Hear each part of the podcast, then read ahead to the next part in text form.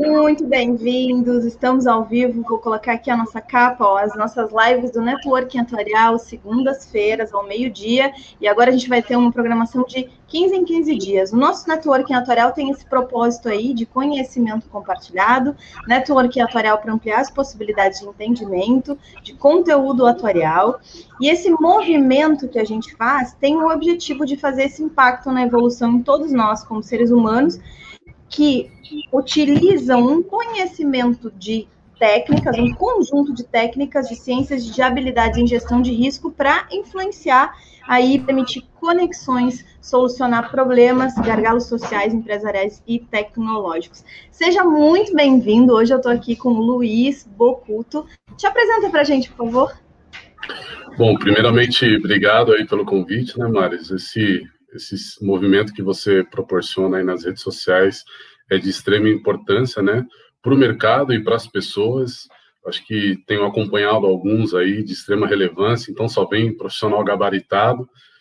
É uma honra poder estar aqui participando desse bate-papo contigo. É, bom, sou Luiz Bocuto. É, nos últimos nove anos eu trabalhei dentro de seguradoras, né, na parte mais de planejamento estratégico, é, para atendimento de aviso especialista de sinistros. É, sete anos foi na Porto Seguro, dois anos na Zurich, Minas Brasil, né? E é, desde janeiro de 2020, a gente cria um grupo multidisciplinar no primeiro momento para fazer estudos de oportunidade no mercado, e aí é onde surge o Sindicante Digital, né? Que é uma solução que, que visa apoiar aí a área de seguros. Então, é isso né, de forma bem resumida, a proposta aqui é a gente falar um pouco sobre esse universo, né, e ter uma troca aí, trazer todo um contexto atuarial que, que embarca aí todo, toda a área de staff aí para as seguradoras, né. Excelente, seja muito bem-vindo. A gente já antecipadamente agradece a tua participação e eu queria contar para todo mundo que a gente vem conversando sobre esse tema há mais de um ano quase.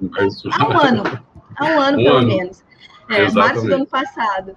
É, e, e, aí a gente vem falando sobre a importância e a ausência de conhecimento. Nosso tema vai, de hoje vai ser regulação de sinistros, a gente já vai entrar nele especificamente, relacionar com fraudes e tudo mais.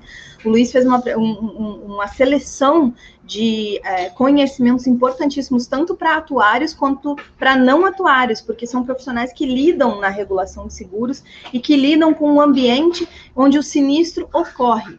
Quando a gente faz um seguro, originalmente, o, o, a gente deseja que o sinistro não ocorra. Mas dado que ele ocorreu, e na grande maioria dos casos, né, se for realmente um risco com baixa probabilidade, ele não vai ocorrer.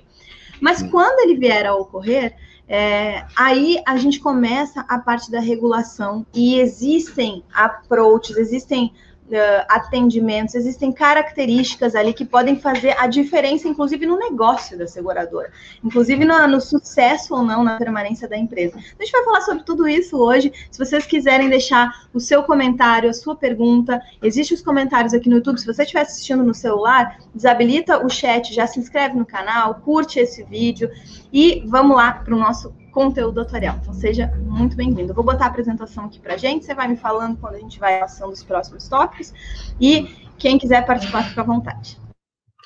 Bom, então é isso aí, a gente vai trazer uma, uma provocação em relação a esse contexto, né, no mercado de seguros, falando um pouquinho é, do universo das seguradoras, né, uma breve é, contextualização, e a gente vai explorar um pouquinho aí o universo da fraude e a regulação de sinistro na prática, né? Aqui é um pouquinho do nosso conteúdo, então como que a gente vai é, vai navegar em, por cada uma dessas camadas e tendo essa troca aí no bate-papo com a Maris bacana, tá?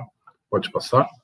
Bom, então aqui a gente sabe que é, o marco né, do seguro foi é, quando os navegantes eles começaram a estimar ali as perdas no patrimônio né, das embarcações e cargas, então é, eles começaram a, a, a, de forma mútua, né, ali que nasce o conceito do mutualismo, a repartir essas perdas né, é, firmando esse conceito, e aí começa, né, é, depois aí veio para o Brasil com a, a, primeira seguradora, que é a Boa Fé, acho que em 1850, alguma coisa assim, e aí começa a nascer as, as sociedades seguradoras, né, e, e começa a ter uma avaliação de risco em outras camadas e não só no risco marítimo, que foi o primeiro contrato de seguro feito, tá? É, no próximo slide, a gente fala né, que o objetivo é, do seguro é fazer o gerenciamento de risco, né? Então, a gente entende como gerenciamento de risco é, tudo aquilo que fica exposto. Então, poxa, eu saí da minha casa, eu já estou exposto a um risco. Dentro de casa, eu também estou exposto ao risco, né? E quando a gente fala de dos seguros residenciais, né, que é, cobre ali os seus patrimônios. E, enfim, hoje a gente está é, com essa com esse boom aí da, da, da, tecnologia, né, e com esse momento que a gente está passando muito influenciado pela pandemia, a gente é, começa a, a ter é, novos produtos voltados para seguros digitais, né, seguros cibernéticos, por conta de ataques e, e, e outras linhas nesse sentido. E aí, Maris, já fica aqui, né, uma primeira provocação para ti, é, pegando um pouco mais esse, essa questão do universo do atuário no gerenciamento de risco, né, é, acompanhando algumas das lives que você fez, uma que me chamou muita atenção foi com o Roberto Westenberg, é, com o tema Atuários das Ideias, onde ele traz um contexto muito bacana sobre gerenciamento de risco e até algumas quebras de paradigma, né? Então, eu queria que é, nessa troca você falasse um pouquinho sobre sobre o, o movimento do atuário em relação a esse gerenciamento de risco. É, o, entendimento atual sobre o atuário, inclusive tipo 6, que brinca, que é o das ideias, ou que é essa capacidade de a explicabilidade, a, a, utilização dos conceitos de gestão de risco, até do network atuarial aqui, a habilidade de gestão de risco, risco como um ferramental para a solução de problemas, gargalos sociais, empresariais, é, pessoais, né? Então, quando a gente compreende esse arsenal de que a gente está exposto ao risco desde o início, é, de quando, como você bem falou, sai, saindo de casa ou deixando a casa sozinha, a gente começa a compreender que a gente pode é, mitigar os riscos através de alguns instrumentos. Instru e o instrumento é, difundido para isso, como você bem falou, foi a parte de seguros, como é, é no Brasil, então, simbolizada aí pela primeira, a, a companhia Boa Fé. Agora, essa questão de gestão de risco especificamente para qualquer tipo de empresa. Pensa, quando eu tenho uma indústria, eu tenho risco do meu fornecedor não me entregar o produto. Como é que eu vou gerenciar isso? Porque eu não posso deixar de entregar o produto que eu vendi. Então, quais são? É, eu tenho mais de um fornecedor. Então, aquelas matrizes, por exemplo, SWOT de análise de riscos, é, onde eu vejo é, a, a, as forças e fraquezas né, de um trazem para a gente estruturas de gestão de risco. E por trás do cálculo disso, a gente vai utilizar a mesma estrutura que a gente utiliza na ciência atorial. Ou seja, eu olho qual é o número de exposição que está ali e qual é o tamanho daquela exposição. Com base no número, né? No caso de sinistros, vai ser número de sinistros e valor de sinistro. No, com base no número, na modelagem do número e do tamanho da exposição, eu consigo tomar decisão dizendo, olha, esse aqui pode ser um risco frequente, pequenininho, não tem problema, deixa que eu gerencio ele aqui dentro, eu trato ele aqui dentro, eu, eu trago alternativas para ele aqui dentro. Agora não, esse aqui é um risco muito eventual e um, um valor muito alto. Bom, esse aqui é melhor eu transferir para um, alguém que tenha um negócio já específico para isso. Exemplo, acontece alguma coisa em relação a um carro e eu vou precisar de um guincho sabe? Agora, se eu tenho uma frota de veículos, se eu sou uma empresa que tem uma frota de veículos, bom, talvez eu tivesse um contrato é, fixo mensal de prestação de serviço de guincho. Mas eu, uma pessoa individual vou precisar uma vez e nunca, não vou fazer esse contrato. Então, todos esses âmbitos de gestão de risco vão fazendo com que a gente utilize de forma adequada a gestão de riscos em todos os âmbitos da, da nossa vida. Realmente, o Westenberger sempre traz pontos interessantíssimos, né, para essa. Então, fica já a dica da live, se vocês não assistiram ainda. Com certeza, muito interessante. E isso que você está falando, né, é, aproveitando esse contexto, hoje de manhã a gente estava estava em reunião aí na, na 3A Consultoria, onde a gente faz um trabalho também para seguradoras, né, é, entrando exatamente nesse contexto de análise de projetos, avaliação de, é, de como a estrutura processual ela envolve algum tipo de risco e como que a gente estrutura uma gestão de risco, é, a gente estava falando sobre gestão de risco em cima de contratos, né? Então, como que a gente é, traz parceiros para o nosso universo e como que a gente avalia os riscos desses parceiros quando, por exemplo, não tem uma entrega, né, é, um, o risco de uma área comercial, de repente, não entregar aquilo que está na esteira. Então, muito bem explorado aí por ti. Dando continuidade aqui, né, a gente fala um pouquinho aí do mercado de seguros, onde hoje a gente tem no Brasil 123 seguradoras, né, sociedades seguradoras, porque quando a gente pega é, cada um dos CNPJs da seguradora, uma seguradora tem mais de um CNPJ, né, é, então, quando você abre esse leque, são 653 seguradoras que formam esses 123 grupos, né, atendendo toda a região do Brasil e algumas até para fora do Brasil. É, no próximo slide, a gente fala um pouquinho sobre o universo dos segurados, né? com, é, com dados da Sincor, mostra que em 2017 eram 127 milhões de segurados no Brasil, e aí a gente sabe que, por mais que a gente tenha é, 17 milhões de veículos segurados, isso representa apenas 30% da frota circulante no Brasil. Então, é, as seguradoras elas fazem um trabalho muito forte, né, é, de angariação com a equipe de corretores para poder ampliar, ampliar, isso, porque a gente sabe que é, se a gente olhar em números, cada casa é, normalmente tem de um, mas a média é de dois carros, né? Então, poxa, agora na pandemia isso está um pouco diferente, né? Porque as pessoas não saem mais de casa para ir trabalhar, mas normalmente tem o carro da esposa, o carro do esposo, né? E aí quando o filho faz 18 anos, é claro que vem uma, uma nova geração aí que prefere não ter carro, né? Por conta da uberização, mas tem aquele também que quer ter o carro dele, então é, tem uma oportunidade enorme e a gente sabe que o seguro de automóvel é o pioneiro aí. É, pode passar? O seguro de, de automóvel, ele, ele, ele tem um papel importante no mercado de seguros, porque ele é a porta de entrada para o entendimento do que, que é ter seguro né, é, para o usuário comum. Quando ele percebe que ele realmente pode se proteger dessa forma, ele começa a entender que se tem residência, também pode ter algum tipo de proteção, que a própria vida dele pode ter algum tipo de proteção, que a saúde dele de ter um tipo de proteção. Enfim, ele é uma porta de entrada muito importante porque, digamos que ele é um dos mais compreensíveis, um dos mais palpáveis.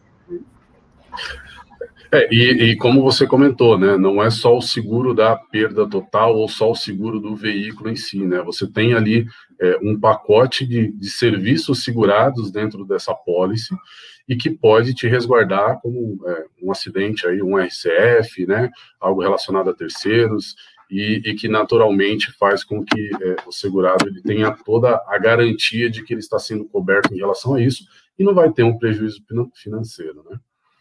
É, aqui e hoje, gente... falando, deixa eu comentar sobre isso, é, falando é, em relação aos, aos as questões dos serviços financeiros, uh, a gente tem uma diferença hoje na contabilização disso, né? E vai ter logo na, no, no horizonte muito, muito curto prazo, que é com a IFRS 17 esses serviços adicionais que foram sendo incorporados ao seguro para diminuir a percepção do segurado. Porque pensa, eu tenho um negócio, eu quero diminuir a percepção do segurado que ele não tem sinistro, que ele não utiliza aquele seguro para nada e tudo mais, e aí eu começo a, a, oferecer outros serviços, um combo de outros serviços. Na residência, por exemplo, eu ofereço alguém para fazer uma revisão, não sei de quanto tempo na elétrica, para fazer um conserto elétrico, para fazer algum conserto hidráulico, conserto hidráulico é, no, no, no, próprio carro, eu ofereço as questões de guincho sem, sem, sem nenhuma, nenhum, nenhum pré-requisito. Eu ofere... Enfim, eu, eu, vou criando serviços adicionais que não tem a ver com o risco original do seguro.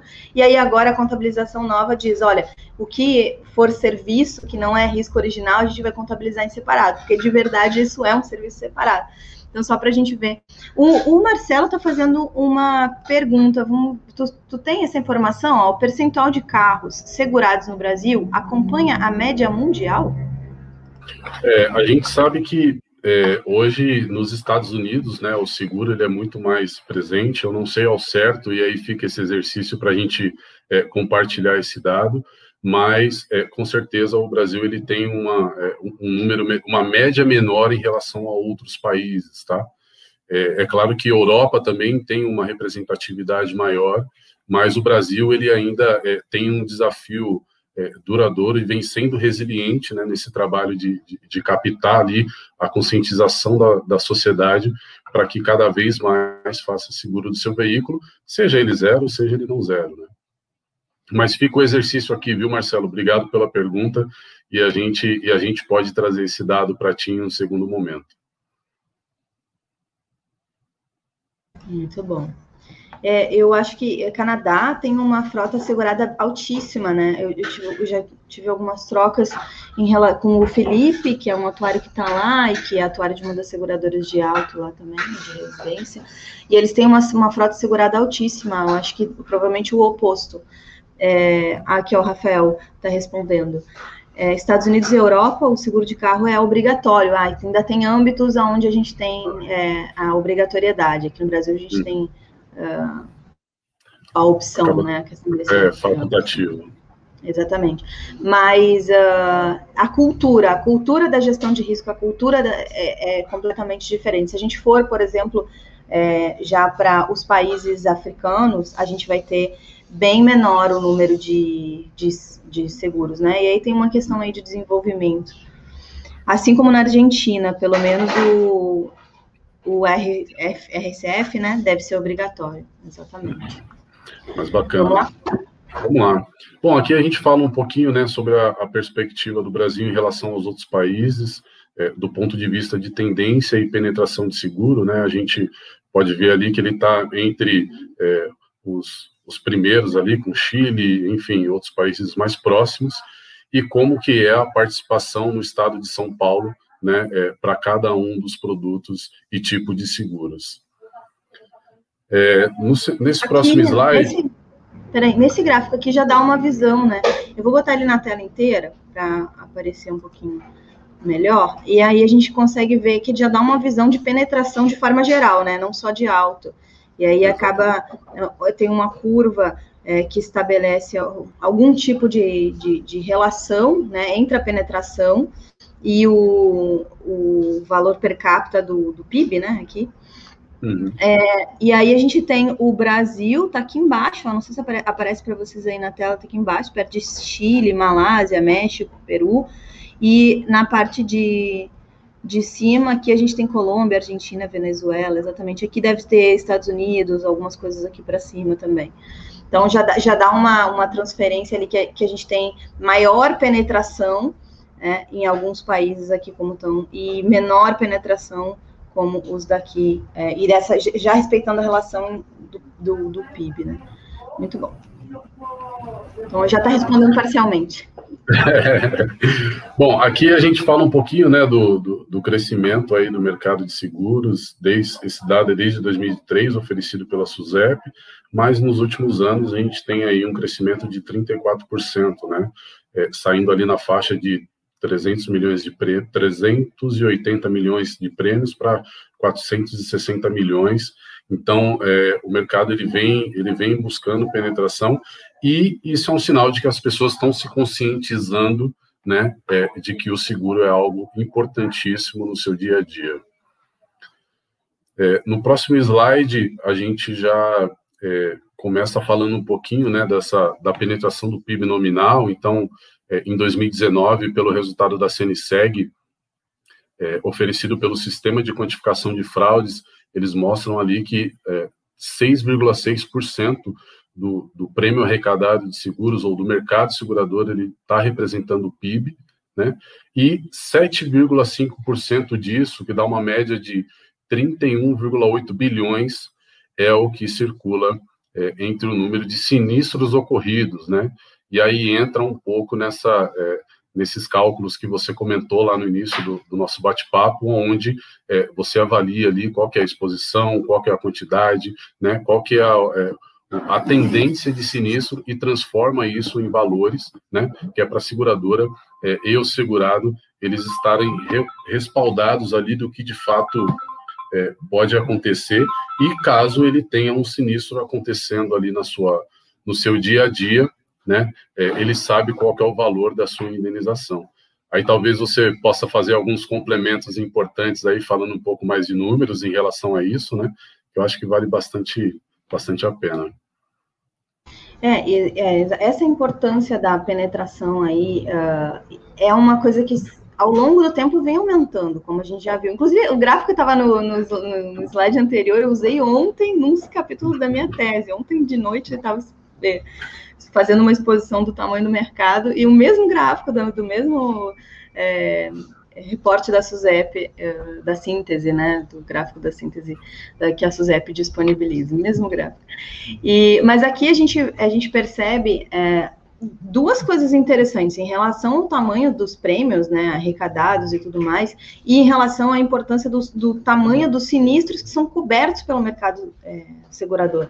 Quer dizer, olha o tamanho de coisas que a gente consegue gerenciar, consegue repassar, porque do contrário essas perdas seriam individuais e eventualmente a gente diria que seriam mais quebras, quebra, quebras de empresas, quebras de, de pessoas físicas, né, no âmbito financeiro, enfim, é, olha o tamanho que a gente já tem hoje no Brasil, mas olha o tamanho que a gente tem para crescer, porque quando a gente vê 6,6 de penetração, né, a gente já tem é, o tamanho do quanto que a gente pode crescer. E a gente vem desenvolvendo esse trabalho, mas tem muito ainda para desenvolver, né, também. Temos mais um comentário aqui. O aumento da penetração, exatamente do. Ó, o aumento da penetração também tem relação com a diversidade de seguradora, valor versus renda, né, per capita do país, exatamente é, o bispo está falando aqui. Justamente porque essa percepção. O que, que acontece? O aumento da renda, em geral, leva a duas coisas: aumento do patrimônio, que são coisas seguráveis, e o aumento do, digamos, preço, entre aspas, da vida. Se uma pessoa ela gera renda, a ausência dessa pessoa, ou seja, a morte dessa pessoa, uh, gera um desequilíbrio financeiro. O desequilíbrio financeiro é o objeto do seguro. Né? O objetivo do seguro é restabelecer o equilíbrio financeiro perturbado. Logo, se eu tenho uma pessoa que tem renda e ela vem a falecer, ela gera um desequilíbrio financeiro, portanto, tem motivo de seguro. Se essa pessoa não tem renda, eu, por, por, por origem, não tenho o princípio in, in, essencial do seguro, que seria restabelecer o, o, a, o desequilíbrio financeiro restabelecer o equilíbrio financeiro perturbado. Agora, isso vale para uma pessoa, quando eu falo pessoa, pessoa física ou pessoa jurídica. Se eu tenho uma empresa que gera bastante renda, que gera, que tem um faturamento, que tem é, despesas, tudo mais, toda essa operação tem valores financeiros envolvidos. E, portanto, tudo que está ali e deixa de existir ou passa a existir em maior quantidade, o risco de ocorrer alguma coisa que vai dar um, um prejuízo financeiro para a empresa, uma despesa maior, um custo maior, aí vem o, a classificação das coisas dentro da contabilidade, mas que, que impactam financeiramente a seguradora, também são objeto de evitar que exista um desequilíbrio financeiro. Então, o aumento de renda né, como bem disse o bispo aqui, o aumento da penetração está relacionado com o aumento da renda, tanto per capita pelo país, do país, que nem estava naquele outro gráfico nosso, quanto quando a gente tem no nível individual ou no nível empresarial, no nível individual de pessoa ou no nível empresarial. Por quê? Porque por si só o patrimônio ou a renda são, em geral, é, o objeto principal do seguro. Aí, aí alguém poderia dizer, ah, professora Amaris, mas e a saúde? Ai, a saúde, o que é? Não, a saúde, o que a gente repõe é medicamento, hospital, tratamento, é o valor financeiro que está envolvido por trás daquele risco. Não é a vida em si.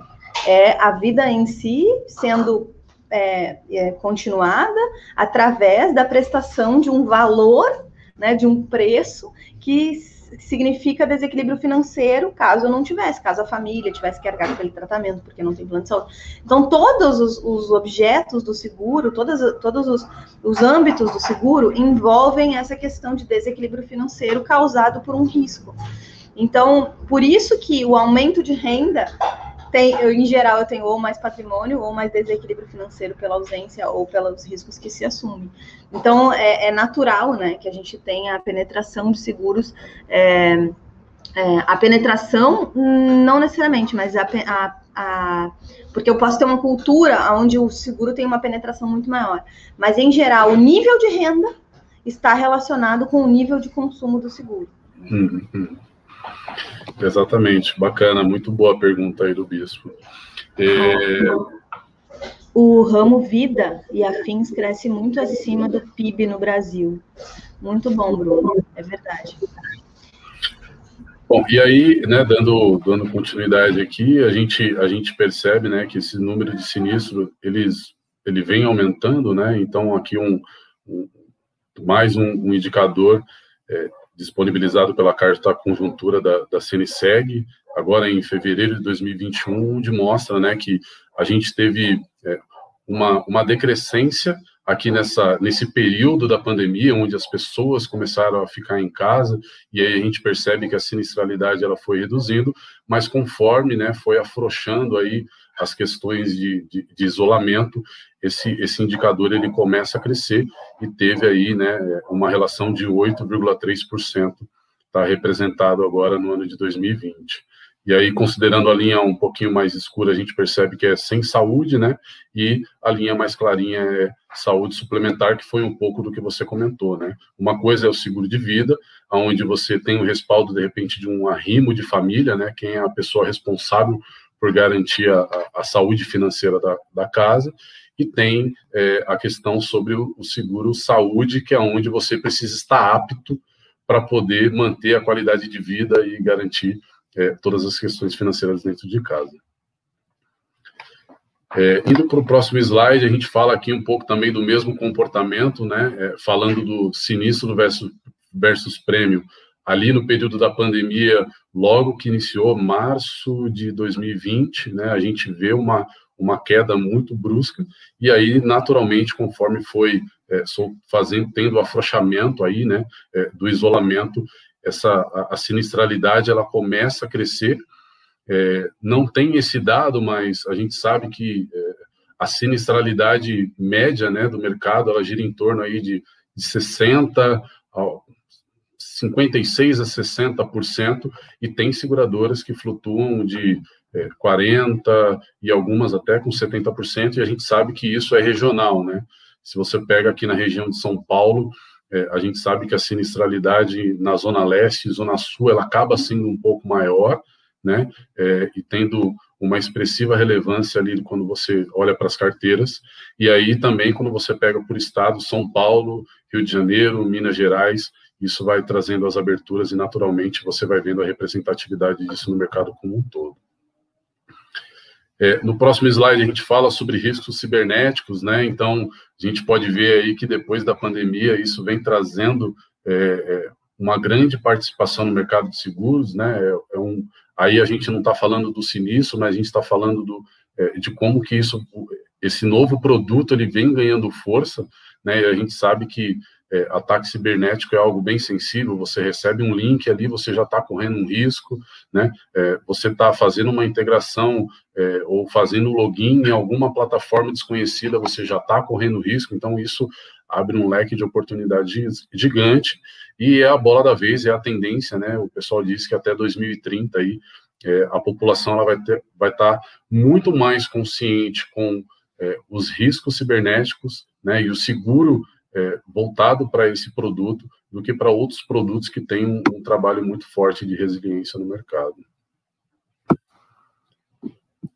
É, aqui a gente fala sobre é, sinistros suspeitos, né? Já começamos a entrar um pouquinho no universo da, da, da, da fraude, né? É uma camada da regulação, mas já fazendo uma abertura do que, do que está dentro, né? O que compõe o sinistro é, quando você fala de uma avaliação, numa etapa de regulação.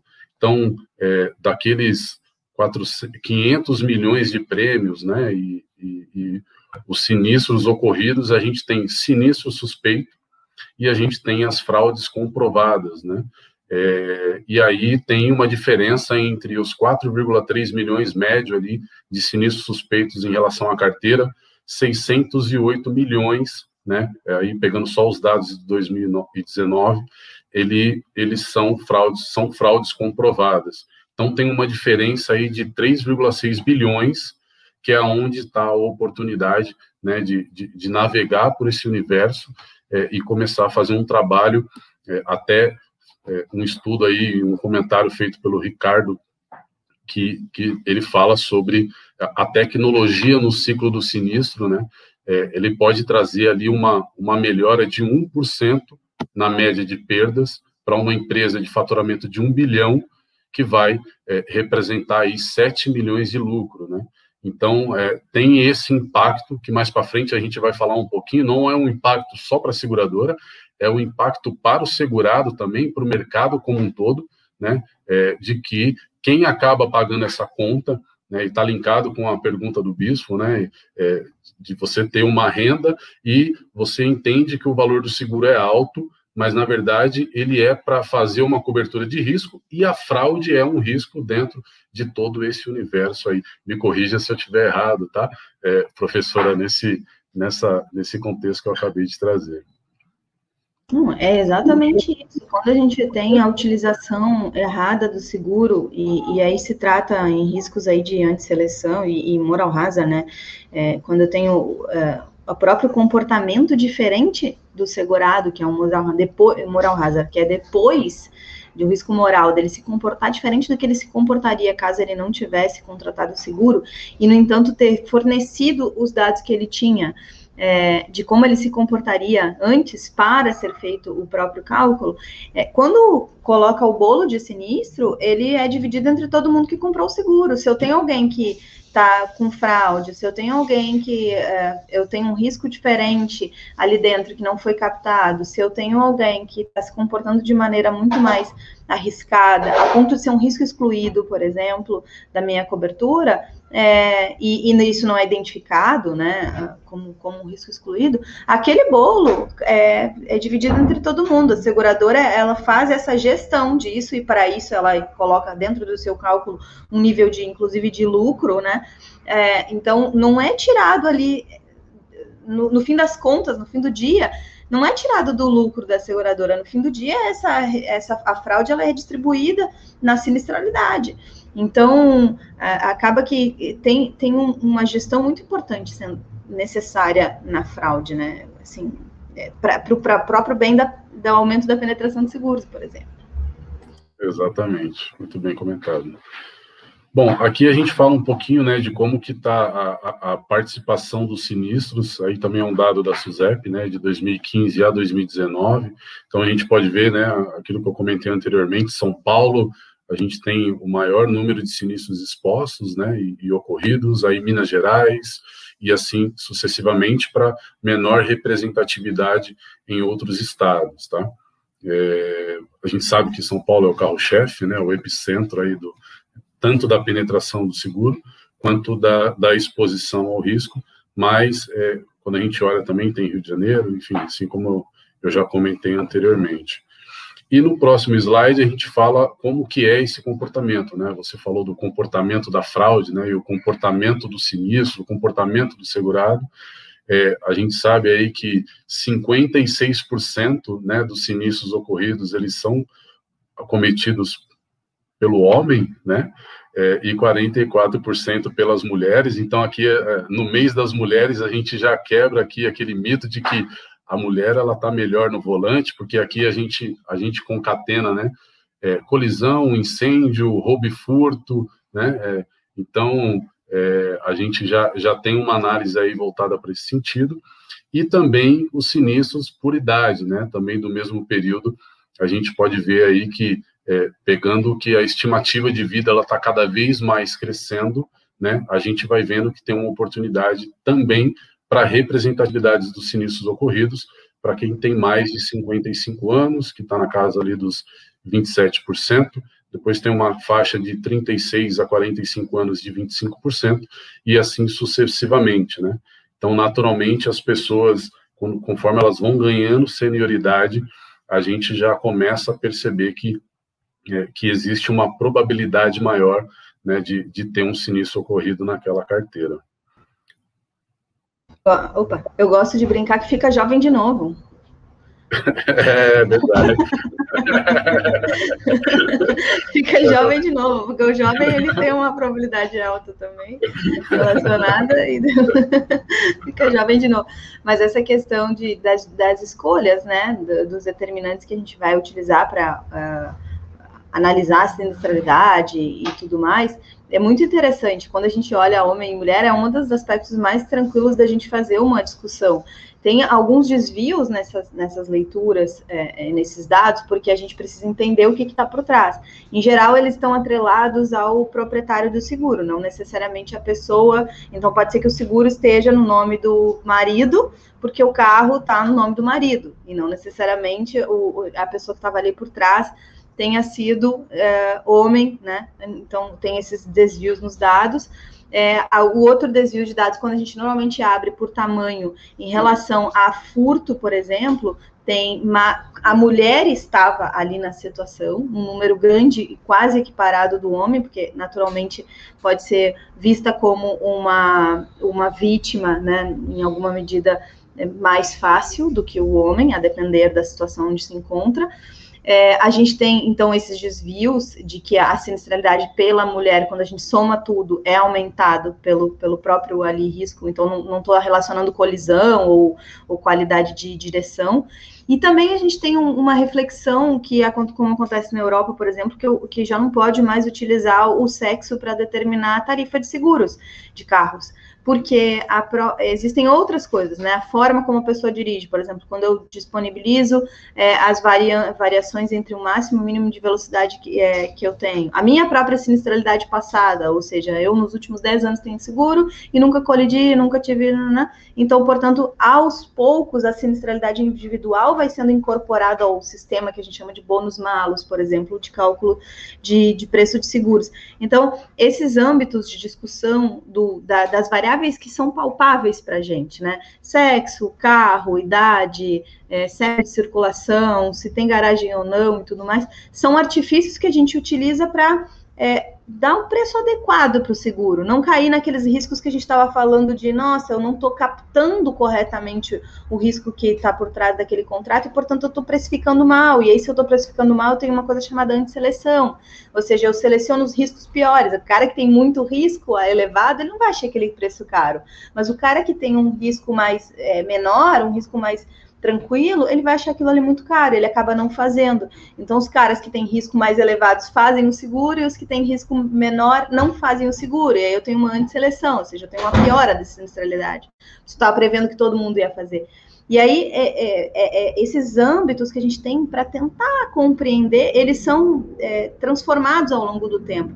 Como a gente estava vendo agora há pouco nos riscos cibernéticos, a, a, a, própria incidência do risco, o próprio ambiente de incidência do risco faz com que a gente tenha uh, uma, uma, um tipo de cálculo de sinistralidade diferenciado. Então é muito interessante essas variáveis, elas acabam sendo bastante discutidas né, no âmbito, assim, ah, ela é bom, bom de falar sobre isso, mas no âmbito atuarial, no âmbito do entendimento do seguro, elas acabam sendo importantes no, na compreensão do volume e na compreensão das importâncias de antisseleção e de fraude, que é bem um aspecto que a gente estava tratando aqui. Então, muito legal. Mas eu gosto de falar que tá, ficou jovem de novo, né? Aumentou o risco no carro, ficou jovem de novo. Ficou jovem de novo, verdade.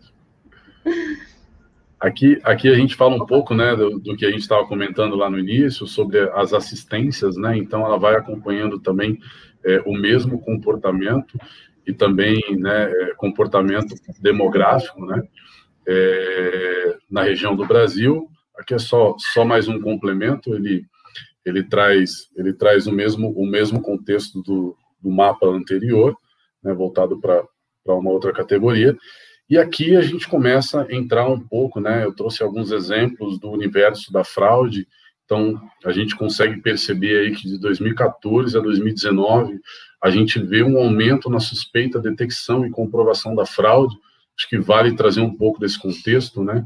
A suspeita é onde você tem um indício, né, de que há uma possibilidade de fraude de acordo com aquele comportamento. A detecção é, eu sei que a fraude existe, mas eu não comprovo ela, né? É, porque precisa existir um respaldo comprobatório para você poder é, indenizar e se posicionar de forma estruturada para o segurado, eu acho que isso é importante.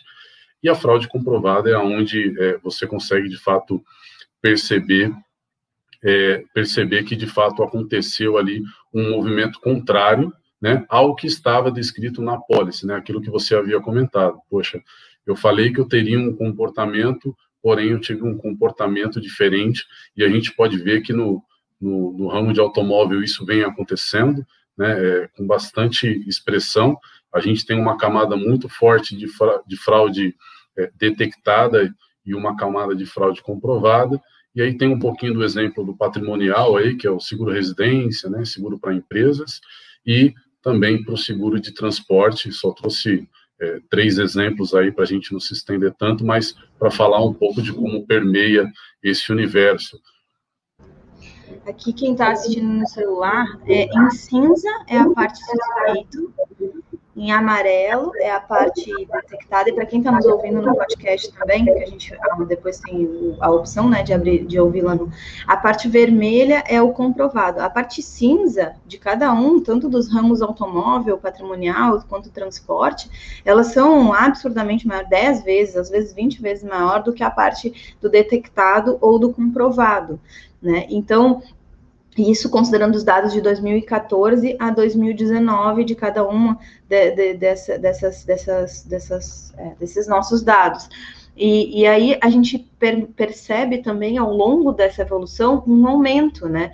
No automóvel, um aumento considerável de ambos os, de, to, de todos os, de ambos, não, dos três tipos, né? Tanto suspeito, detectado quanto comprovado mas do patrimonial, em especial, uma grande quantidade de aumento ocorre no detectado, ou seja, nesse amarelo que está aqui.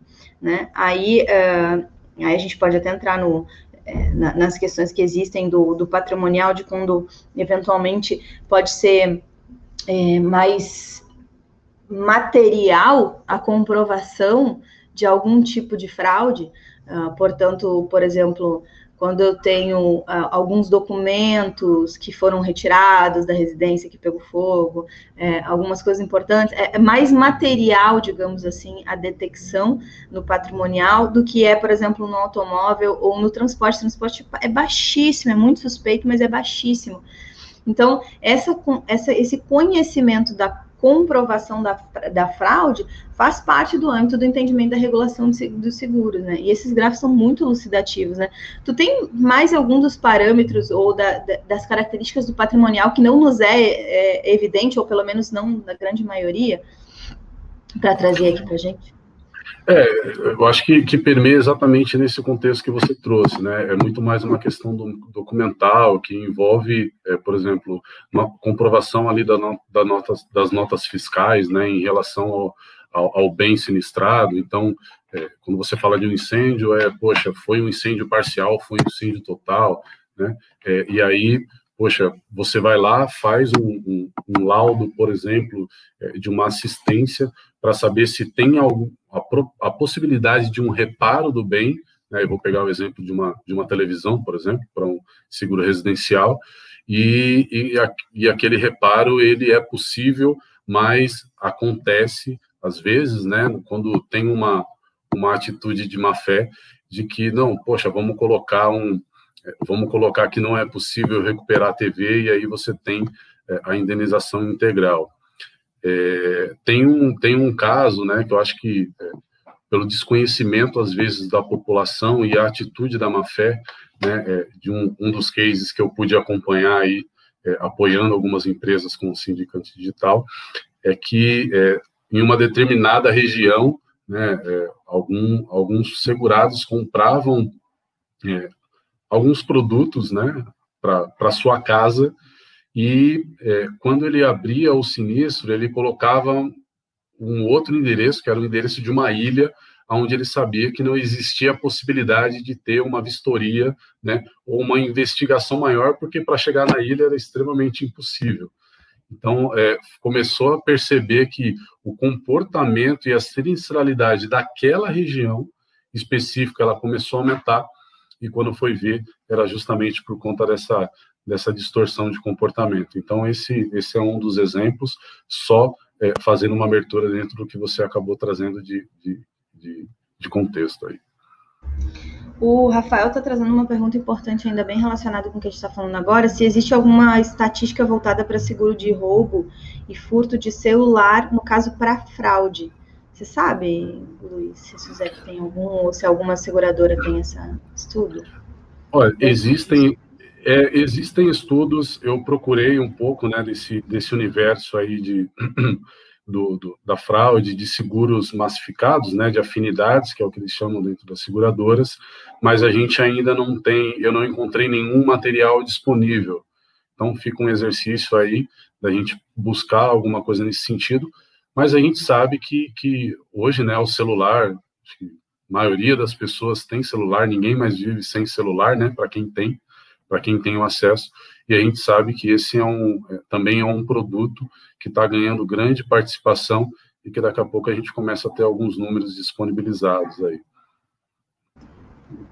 Muito bom. Bom, e agora falando da etapa da regulação, né, é onde a gente entra na hora da promessa da indenização contratada, né? Quando a gente coloca promessa entre, entre parênteses, é que a promessa ela tá, tem que estar tá de acordo com é, o que foi é, o que foi contratado ali na pólice, né? O que eu coloquei de informação do meu comportamento e aquilo que a seguradora se comprometeu a dar de cobertura, né? Que aí, quando você pega a pólice, você tem a abertura lá do, dos riscos cobertos e riscos não cobertos, né? Então, quando ela faz esse entendimento de um risco coberto, ela garante ali a promessa da indenização. É, quando a gente fala sobre as etapas da regulação, ela passa por três camadas simples, né? Que é a apuração, a análise e o encerramento. Né? E o encerramento, quando é indenizável, é, o segurado ele recebe essa informação e quando não é indenizável, a seguradora ela vai ali, né, e de forma estruturada esclarece o motivo e mostrando contratualmente de que é um risco que não estava coberto na pólice do, é, de seguros. E aí tudo acontece primeiro no aviso do sinistro, né, quando o segurado ele, ele liga na seguradora, por exemplo, quando tem uma colisão, né, ele fala, olha, acabei de ter um, é, é, um evento aqui e bati o meu carro, e ele tem que oferecer todos os, os dados, né, que é, a imagem, falar a descrição do local, enfim, apresentar os documentos, o BO, e aí começa toda a parte de análise do contrato, né? Então, a partir da abertura do sinistro, é, é avaliado ali o que está coberto e o que não está coberto, um pouco do que a gente comentou anteriormente, e aí entra né, a, a, parte da, da avaliação e análise da indenização. Acho que nessa camada aqui vou deixar para a professora falar bastante aí, né, que é sobre como que é feito né, esse cálculo do valor da indenização do sinistro para um segurado.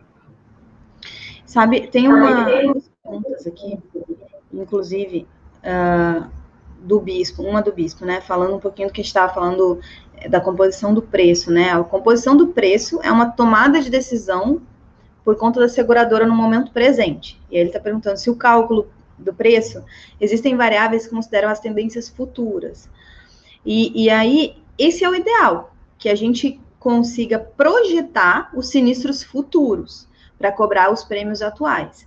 Inclusive, com base na trimestralidade passada, com base em dados que eu tenha do mercado é, em relação à evolução de taxa de juros, se eu estiver fazendo, falando num seguro de longo prazo, é, aumento de, de, de, de, violência, aumento de incidência de alguma doença. O ideal é que o atuário que esteja fazendo o cálculo faça essas projeções pensando no futuro, né? não no histórico. Ele traz o histórico para fazer a previsão de sinistralidade, mas ela é para frente em geral, a gente imputa no dado, imputa no cálculo o sinistro passado, sim, né? A base de sinistralidade faz reajuste da taxa é, de sinistralidade, de um ano para o outro, da taxa de, de, de, cobrança de prêmios de um ano para o outro e tudo mais.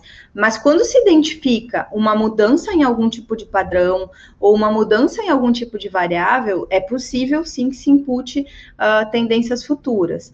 Agora, no mercado brasileiro, por exemplo, de automóvel, uh, isso não é comum. O comum é o cálculo tradicional, pensando em quais são as variáveis que mais impactam, e né, quais são sexo, idade, esse que a gente está falando agora, CEP, uh, o valor do carro, o FIP, né, tabela que vai ser, que vai ser. E aí, já entrando na indenização aqui, a liquidação e a indenização, ela vai estar tá escrita, né? Ela, o valor da indenização, ela vai estar tá escrita num capital máximo que está envolvido ali, atrelado eventualmente a alguma tabela, no caso do carro, pode ser tabela FIP, ou atrelado a algum valor máximo quando eu estiver falando de morte ou de lucro cessante, por exemplo, eu posso ter quando a empresa né, para de gerar o lucro e tem essa contratação. Então eu tenho esses parâmetros do valor da indenização já estabelecidos no contrato. Eles, a não ser na saúde, que aí assim eu tenho os gastos que não é, é, é não é retorno indenizável em valor financeiro, é a cobertura em si sendo oferecida ali continuamente, a não ser da saúde, esse, esses limites, eles são conhecidos. Agora, o âmbito do cálculo da indenização, ele está envolvido com, a, com o próprio processo de regulação. Então, é, é ideal, sim, que a gente tenha essas tendências futuras incorporadas no cálculo, tá, Bispo? Tem o, o Bruno está perguntando, e aí, se quiser responder, Luiz, se o perfil de pagamento é significativo para todos os ramos em relação à fraude. Perfil de. Agora, eu fiquei na dúvida o que, que quer dizer se é perfil de pagamento é, da, da seguradora, no sentido de tempo. Você sabe, é, Luiz, o que, que, como é que é esse perfil de, de pagamento mesmo, se ele é significativo para todos os ramos em relação à fraude? Perfil do pagamento, e enquanto a gente vai respondendo, talvez se ele quiser é, explicar um pouco melhor, acho que faz sentido, mas é, pelo entendimento, tá? É, o perfil do pagamento, eu entendo que é o modelo, né? Como que a seguradora ela indeniza é, em, é, essa, essa relação do valor. E ele está muito aberto naquele, naquele slide que a gente mostrou entre a fraude suspeita, a detectada e a comprovada, né? A, as etapas aqui, que é onde a gente está abordando é, da, da avaliação, a investigação, a indenização, ela vai acontecendo né, é, da mesma forma para todos os ramos, e nos slides futuros a gente vai falar um pouco, né? Existe uma parte de investigação onde ela é feita pelo regulador do sinistro e tem a, a camada que é feita pelo perito, né? Onde ele faz uma avaliação um pouquinho mais profunda. Acho que vale a pena até é, passar para o próximo slide que ele já vai abordando um pouco isso, né?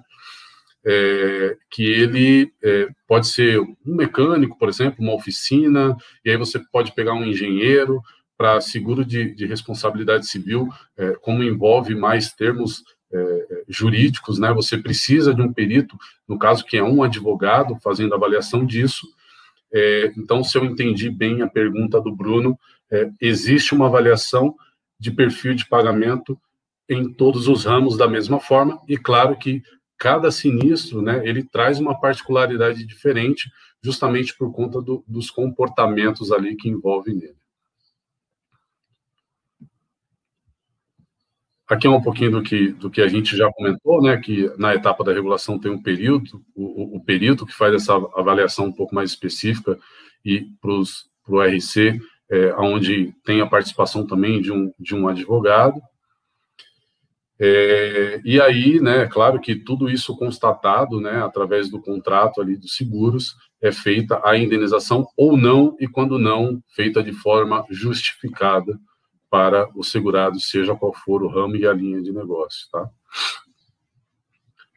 Passando um pouquinho de slide, é, aqui entra a parte né, da, da análise e veracidade e legitimidade dos fatos, então entra um pouco do que a gente comentou anteriormente, né, onde é, o regulador ele vai fazer toda a avaliação dos documentos, né?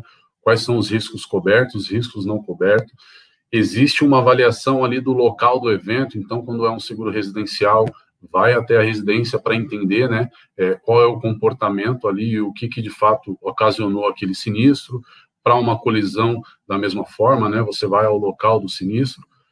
A comprovação dos fatos, né, o que de verdade aconteceu. Então, quando você pega a atuação aí de um sindicante, chama-se de é, é, o, o croqui, né? É, da onde o segurado vinha, é, para onde ele estava indo, é, o que, que tem ali no contexto daquela, daquela região, e tem também a questão da busca por autoridades, onde você faz busca e comprovação dos documentos, né? Se aquele BO é, ele é um BO verídico, ou seja, não é um, um BO fake, né? em cima daquele sinistro aberto.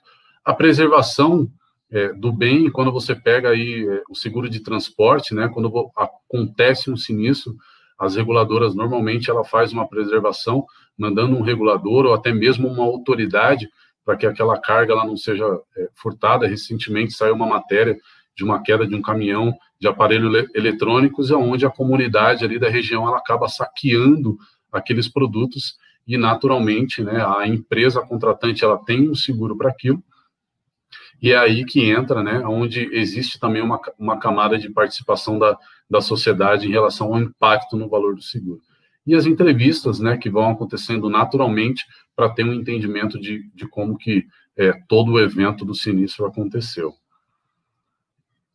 Bom, o impacto da fraude, a gente, né, você explorou muito bem aí em algum momento, mas aqui traz uma, uma provocação, né, impulsionada pela, pela pandemia, é, a gente sabe que é, ela, ela vai acontecendo aí justamente por conta de perda de valores morais, né, é, sociais, a impunidade, né, então, é, às vezes as pessoas, elas acreditam que cometer uma fraude contra o seguro, ela vai ficar imune a isso, né, ou, ou não, ela não vai ser penalizada, mas é claro que isso está é, é, contratado ali de que é, o código 171, né, onde de fato ele cometeu um roubo, cometeu uma fraude, é, e, e, é um trabalho de conscientização que vem sendo feito pelo mercado.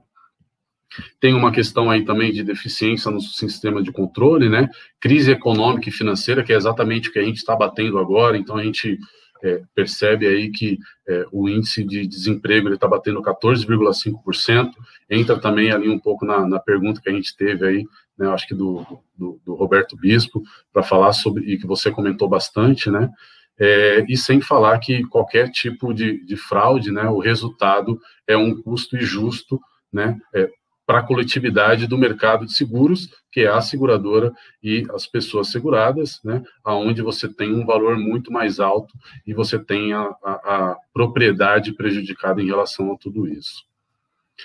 Nesse próximo slide, Deixa eu fazer um comentário que, na realidade, quando a gente tem é, crises financeiras, eventos específicos e tudo mais, é esperado um aumento da sinistralidade, mas a seguradora ela pode avaliar se ela tem que incorporar isso nos próximos prêmios ou não, é, nos próximos preços de seguros ou não.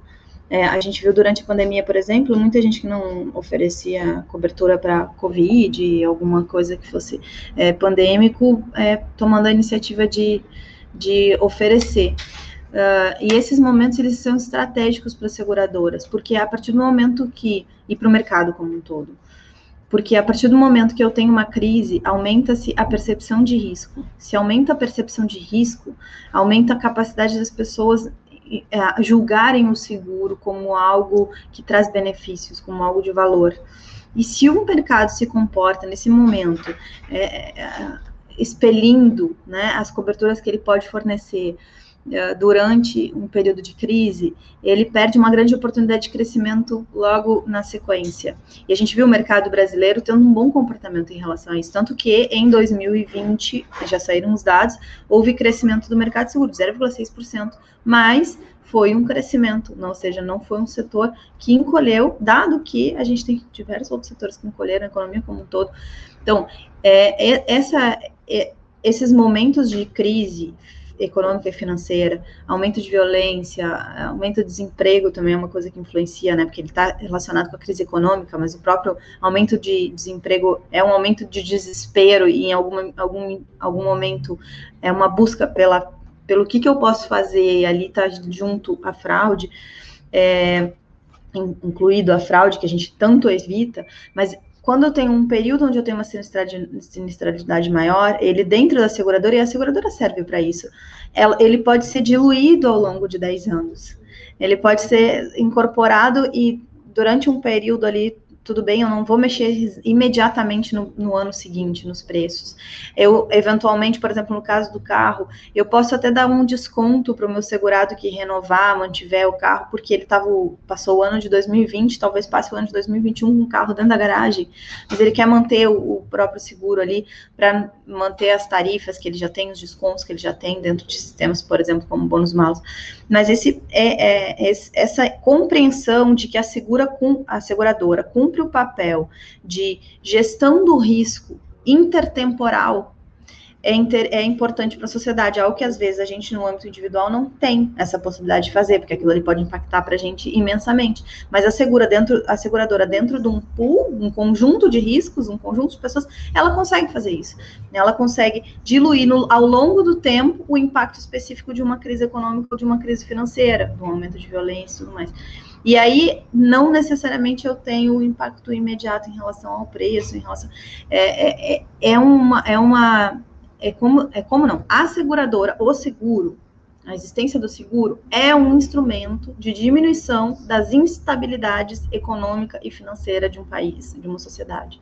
É, tranquilamente a gente pode afirmar isso, porque a gente tem essa capacidade de fazer gestão intertemporal de recursos nas crises e na. Eu chego a me arrepiar quando eu começo a, a trazer para a realidade a, o impacto que a gente traz, né, para a sociedade. Assim, chega a me arrepiar de verdade.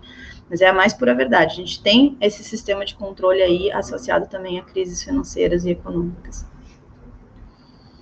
Um pouco um gráfico esquemático, né, do, do que a gente acabou comentando, que causa os custos injustos é, no impacto do seguro. E pode passar, acho que próximo slide. Aqui a gente é, começa a falar sobre o porquê a fraude é cometida, né? Então, pessoas elas vão procurando obter para si é, vantagens ilícitas, né? Que causam prejuízo, induzindo ou mantendo alguém a um erro, né? E às vezes ela pode ser premeditada ou não premeditada, né? A não premeditada é quando eu negligencio é, um dado ali que compõe a minha pólice, um pouco do que a gente já comentou anteriormente, falando de que comportamento eu tenho e de que comportamento eu vou ter a partir do momento que eu tenho uma pólice de seguro, é, e a fraude para o recebimento de uma indenização, né, onde é, você pode é, é causar, de fato, o, seguro, o, o sinistro premeditadamente, né, é, destruindo um bem, enfim, é, a gente vai, vai falar um pouco mais sobre isso também no próximo slide, e para tudo isso, né, além das reguladoras e reguladores de sinistro, a gente tem aí uma, é, uma estimativa de uma base de é, 211 mil é, sindicantes fazendo essa análise de veracidade e legitimidade dos fatos quando tem um sinistro acometido aí no mercado.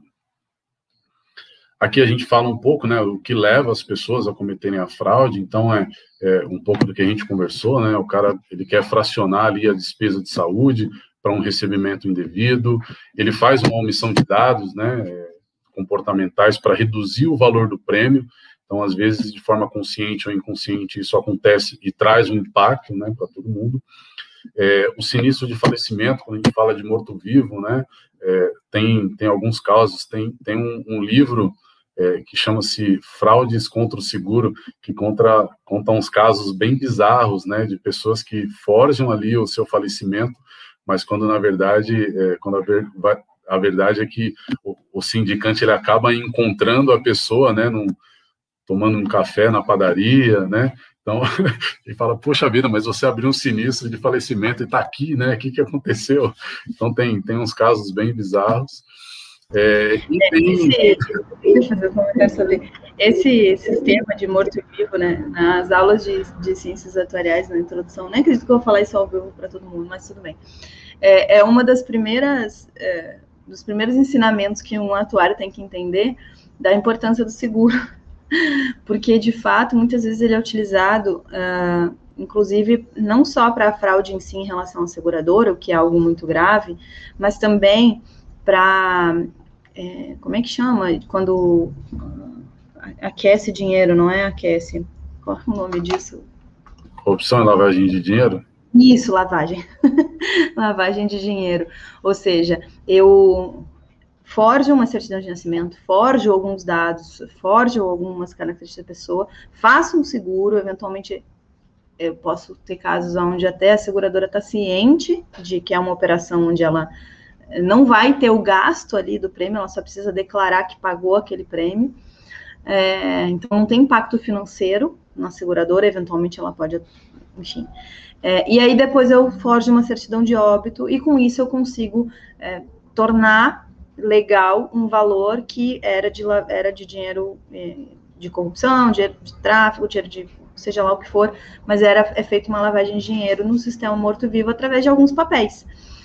E aí, o que, que acontece em relação a isso? A gente tem que estar atento, porque quando o mercado de seguros é utilizado para esse tipo de, de, de, de estrutura, é, a gente está com um desvio completo da, da, do, que, do que, a gente se propõe. É, e não dá para ser ingênuo né, nessas, nessas estruturas. A gente precisa ter um entendimento e, e, e o trabalho em prol da integridade a, a, a que a, a seguradora se propõe. Uh, então não dá para ser ingênuo nesse meio. Inclusive, a, gente tem a Comissão de Valores Imobiliários atuando, Banco Central solicitando, Receita Federal solicitando comprovações de seguros de vida que pagam capitais muito altos, acima de 50 mil, se eu não me engano, já tem que fazer alguns reportes, para justamente ter esse rastreamento. Mas, olha só a que nível a gente chega. É, da, é, do, do que, que acontece nos seguros, né? Existe uma, uma possibilidade aí grande. Morto-vivo é o primeiro salvando de vida. É o primeiro salvando de vida. o Bruno está comentando aqui. Muito bom. Mas é um aspecto que a gente não pode ser ingênuo e tem que trazer à tona, né? A utilização do, do seguro para lavagem de dinheiro. Mas vamos lá. Então, não façam isso. Nada recomendável, né? É, bom, e né, por último aí, é, tem um agravamento do risco, né, ou do dano, é, quando você é, aumenta ali o, o dano que teve do, do seu bem, e também tem o, é, o que é muito acometido aí nas avaliações, que é a entrega do veículo do segurado para um criminoso, né, com a proposta aí de receber uma indenização, e aí normalmente isso acontece de forma premeditada ou não premeditada. A não premeditada ela pode estar associada também né, a, a, fragilidade que aquela pessoa está passando no momento, tá? É, bom, aqui eu vou passar um pouco mais rápido, né? Dito, dito tudo isso, a gente tem aí o Sindicante Digital que just, surge justamente para ajustar essa distorção da fraude dos custos, né, de indenização e também fazer um, um tratamento aí no prazo é, dos sinistros em análise. É, no próximo slide a gente já já fala um pouquinho de qual que é a nossa aspiração, né, que é automatizar 100% da análise dos sinistros, com 85% da taxa de acerto na indicação da suspeita de fraude. Então, a gente é, vem com um trabalho bem desafiador. Aqui fala um pouquinho de como que o mercado está crescendo e tem oportunidade para isso, né? Esse é um balanço aí das, das insurtechs e alguns números ali que a gente já comentou anteriormente aqui no nosso bate-papo. É, no próximo slide, a gente fala um pouquinho de quais são os problemas né, que, que a seguradora, a reguladora e o sindicante enfrenta hoje e como a gente tem apoiado é, nesse sentido. Então, o custo da indenização, a gente, assim como a gente já comentou, processos offline, falando de seguradora, alto índice de contato, né, para ter um entendimento de como o processo está sendo tratado, é, reclamação por conta do tempo, né, de solução, é, e as reguladoras para encontrar os profissionais, né, um tempo de acionamento ali de um, de um, regulador ou de um sindicante ou de uma autoridade e o sindicante que ele vai passando aí por uma pressão de prazos, é, de deslocamento e também uma questão de produtividade. Aí a gente fala um pouco, né, qual a integração e que sucesso que a gente quer oferecer para o cliente, né, um pouquinho mais da nossa proposta de valor também complementada. Nesse próximo slide a gente né, fala um pouquinho do, sobre o nosso produto, eu estou tendo aula no MBA com, com, com, o fundador aí do LinkedIn e ele fala muito sobre é, como você entrega uma proposta de valor de um produto, né? E ele também comenta de que se você não tem a vergonha do, da primeira versão do seu produto, você demorou demais para lançar ele no mercado e a gente está vivendo um pouco isso, né? Por ser uma startup nova. Aí aqui a gente fala como que funciona, né, um pouco do processo da nossa solução digital, de como que é feito o acompanhamento de tudo isso. No próximo slide, a gente mostra um pouquinho de como que é feita a governança disso, né, onde tem um monitoramento online, decisão imediata, o piloto de documento, tem geolocalizador, tem uma questão de ocupação, roteirização, além da autenticação por perfil, que é uma malha de segurança que a gente tem, dando status do início ao fim no gerenciamento de um serviço, tá? Ô Luiz, agora que entrou na, na questão de entender um pouquinho da solução que é, dispõe, né? Ah, a gente pode olhar aqui com cuidado como existem ferramentas tecnológicas que uh, nos auxiliam no processo e organizações iniciativas que nos auxiliam no processo da manutenção do objetivo original da seguradora. Então, quando a gente consegue é, chegar em soluções que tragam já essa linha de raciocínio, e aí com diversas. Eu, fica, fica assim, evidente, falando, caramba, dá para monitorar tudo isso, dá para ver tudo isso. Então, quer dizer, eu consigo garantir a estrutura original que a gente estava calculando, nós atuários, as seguradoras uhum. em geral, os contadores que estão envolvidos, administradores, gerentes, todos que estão envolvidos. Então, olha que, que bacana, né? Tu trouxeste aqui só um ano passando, mas já fica evidente essa estrutura. E aí, o nome aqui, Sindicante Digital, né? Se alguém tem interesse em conhecer, bota lá no Google, vocês vão achar rapidinho também. Mas é uma das soluções que demonstra esse, essa capacidade que a gente tem hoje em dia, né?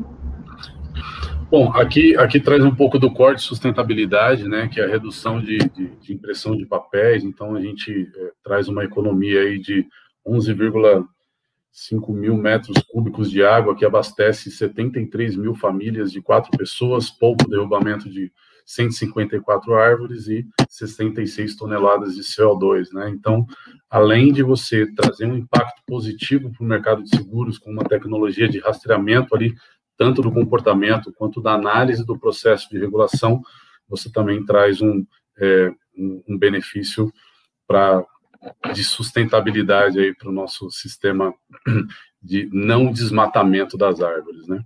Aqui é um pouquinho de como funciona o nosso roadmap, né? Então é o que a gente já tem pronto hoje, onde você consegue fazer toda essa questão de rastreabilidade e acompanhamento do, do sinistro desde o início até o encerramento, né? Onde você cadastra um processo, onde você consegue fazer um acionamento de uma base de prestadores, onde você vai dando status online tanto para a seguradora quanto para a reguladora, e também você cria push de, de comunicação com o segurado para evitar com que ele tenha uma ansiedade ali de como está o status do processo dele.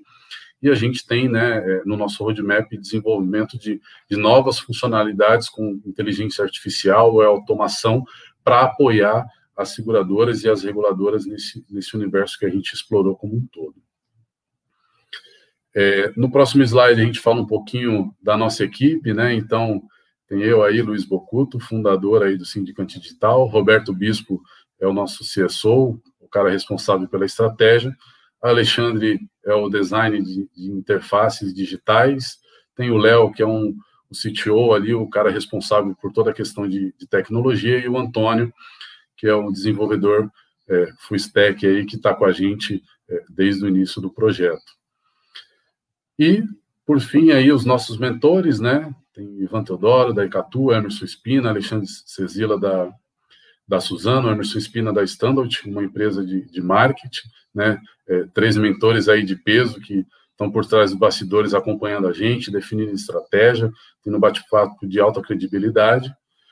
E, por último, os nossos parceiros aí, a Vieira Lima, que é uma empresa de sindicância, né, a pioneira aí é, na utilização do, do sindicante digital, e onde tudo nasceu aí em, ali em, em 2020. A 3A, que é uma empresa que a gente faz um trabalho de consultoria para algumas seguradoras, né, aí tem, é, tem Icatu, tem a PSU, o Vortex, que é uma empresa é, que a gente está cofundando aí, e a Orbis, que é uma empresa de data management e data analytics, onde você é, tem big data, machine learning, onde você vai é, tomando decisão com base em dados e tem toda uma estrutura ali de banco para poder suportar as empresas.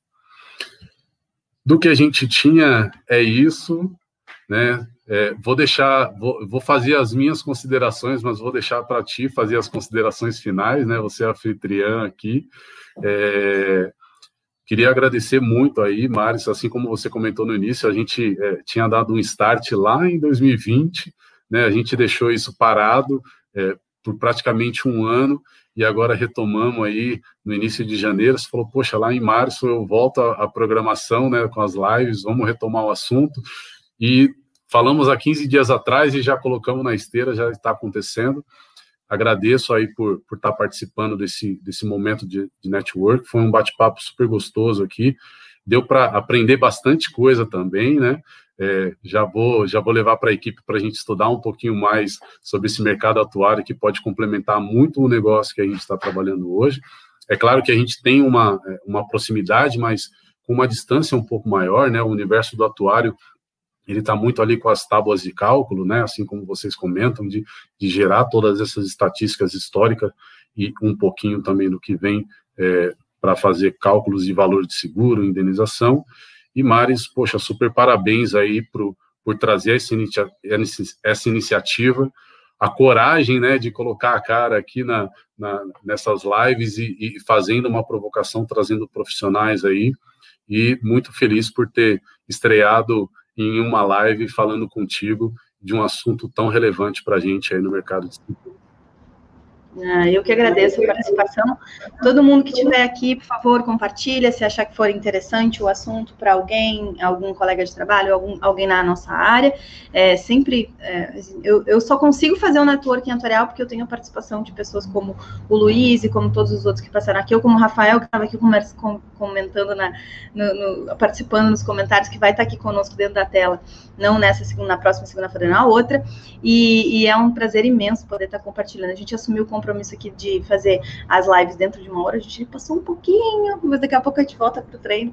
Quando começa a gente começa a entrar em assuntos assim tão específicos do, do universo do seguro, que tem tanta importância que nem a, a, os assuntos de hoje, é, é natural que a gente né, queira que contribui durante muito, muito mais tempo. O, então fica aqui o convite para vocês, vocês que não estão inscritos ainda, é, deixa o like no vídeo e desabilita os comentários, se inscreve no canal para serem avisados. As lives elas acontecem às segundas-feiras ao meio-dia. Não vão ser todas as segundas-feiras em 2021, muito provavelmente serão é, segundas-feiras intercaladas, mas mantenham aí as, as redes sociais, os, o LinkedIn, a gente está sempre divulgando no Instagram também. Então fiquem à vontade para ficarem é, à vontade, fiquem à vontade para estarem sempre presentes e cu curtindo esse, esse conteúdo. Essa live vai ficar disponível, ela não vai sair do ar, então dá para compartilhar, dá para reassistir também, se for o caso. Luiz, muito obrigada. A gente se vê na próxima. Maris. Eu que agradeço. Até logo. Boa semana para ti aí. Muito obrigado, pessoal. Obrigada.